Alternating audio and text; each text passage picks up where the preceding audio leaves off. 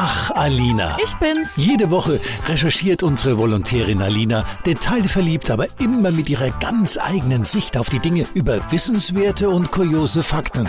Eben Alina.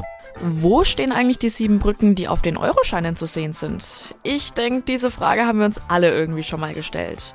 Und die Antwort ist, eigentlich gibt's die gar nicht. Denn als der Euro und dementsprechend auch die Scheine eingeführt wurden, war eine der Anforderungen, dass die abgebildeten Brücken nicht existieren sollen. Natürlich, damit sich kein Land benachteiligt fühlt, denn die Brücken sollen auch nur symbolisch die Kommunikation und Zusammenarbeit der EU-Länder darstellen. 2011 wurde dann aber der Designer Robin Stamm damit beauftragt, mehrere Brücken für ein neues Wohngebiet im niederländischen Städtchen Spijkenisse zu bauen. Das ist nämlich komplett von Wasserkanälen umgeben. Und er dachte sich, warum sollten wir nicht einfach mal alle Eurobrücken für die Niederlande beanspruchen?